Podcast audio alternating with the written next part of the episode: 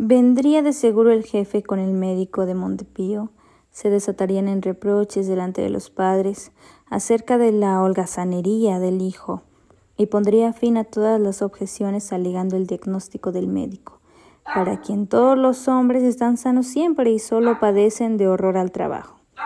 Y la realidad es que en este caso su opinión no habrá carecido completamente de fundamento, salvo cierta somnolencia insignificante después de un sueño tan prolongado. Gregorio se sentía muy bien y tenía mucha hambre. Mientras pensaba y reflexionaba atropelladamente, sin poderse decidir a dejar la cama, y justo en el momento cuando el despertador daba el cuarto para las siete, tocaron suavemente en la puerta que estaba junto a la cabecera del lecho. Gregorio dijo una voz, la de su mamá. Son cuarto para las siete, ¿no ibas a salir de viaje? Qué voz más dulce. En cambio, Gregorio se horrorizó al oír la suya propia, que era la misma, pero salía mezclada con un doloroso e inevitable chillido, en el cual las palabras, al principio claras, se confundían luego, resonando de modo que no estaba uno seguro de haberlas oído. Gregorio hubiera querido contestar en forma extensa, explicarlo todo, pero en vista de su voz solo dijo sí, sí. Gracias, mamá, ya voy a levantarme. A través de la puerta de madera, el cambio de la voz de Gregorio no debió notarse, pues su mamá se tranquilizó con la respuesta y se retiró. Pero este breve diálogo hizo saber a los demás miembros de la familia que Gregorio, contrariamente a lo que suponían, todavía se encontraba en casa. Luego llegó el papá y golpeando ligeramente la puerta dijo Gregorio, Gregorio, ¿qué sucede? Esperó un momento e insistió de nuevo, alzando un poco la voz. Gregorio, Gregorio. Mientras tanto, detrás de la otra hoja de la puerta, la hermana le decía dulcemente Gregorio, ¿no estás bien? ¿Necesitas algo? Ya estoy listo, contestó Gregorio a las dos haciendo esfuerzos para pronunciar y hablando con mucha lentitud para disimular el extraño sonido de su voz. El papá regresó a su desayuno, pero la hermana siguió susurrando. Abre, Gregorio, te lo pido. Pero Gregorio no pensaba en eso, por el contrario, se felicitaba por esa precaución suya, hábito contraído en los viajes, de encerrarse en su cuarto por la noche, incluso en su propia casa. Lo primero era levantarse con calma arreglarse sin ser interrumpido y sobre todo desayunar. Hasta después de hacer todo eso pensaría en los demás, pues comprendía muy bien que en la cama no podía pensar en forma adecuada.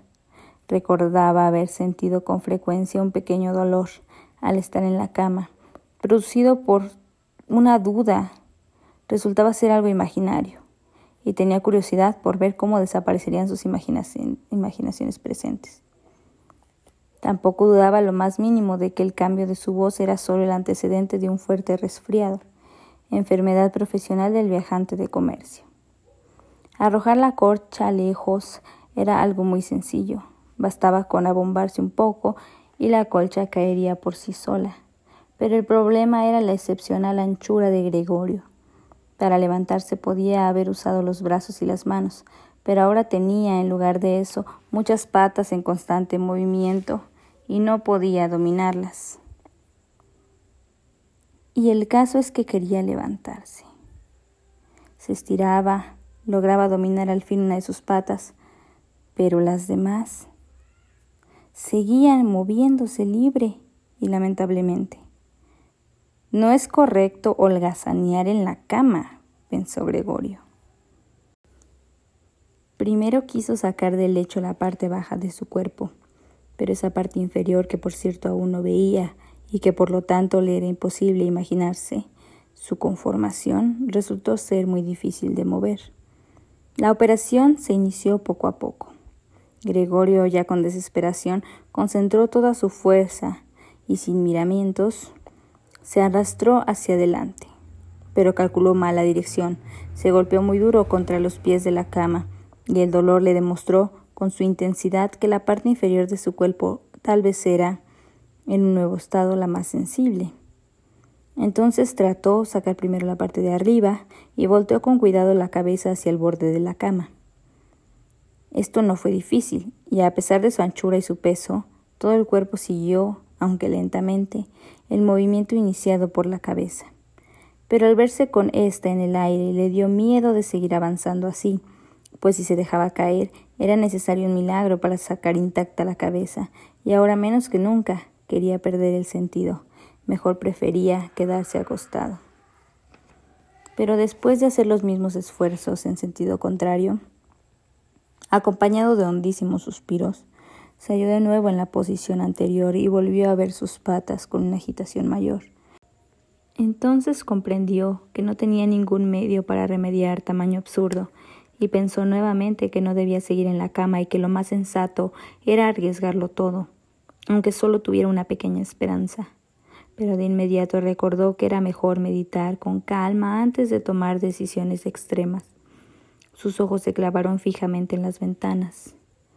Pero, por desgracia, la vista de la niebla que esa mañana ocultaba totalmente el lado opuesto de la calle le infundió pocas esperanzas. Ya son las siete, se dijo al oír el despertador otra vez. Las siete y aún sigue la niebla. Siguió echado durante unos momentos inmóvil y respirando quedó, como si esperara recuperar con el silencio su estado normal. Pasado un rato pensó, antes de que den las siete y cuarto tengo que haberme levantado, sin contar que mientras tanto vendrá seguramente alguien del almacén a preguntar por mí, pues allá abren antes de las siete. Y se dispuso a dejar la cama, balanceándose cuán largo era. En verdad le convenía pedir ayuda, y aunque su situación era preocupante, no pudo evitar sonreír levemente. Después de haber logrado tanto, con solo balancearse una y otra vez, un poco más fuerte, llegaría a la orilla de la cama. Además, muy pronto tendría que tomar una determinación, pues ya solo faltaban cinco minutos para las siete y cuarto. Estaba en esto cuando le tocaron en la puerta de la casa.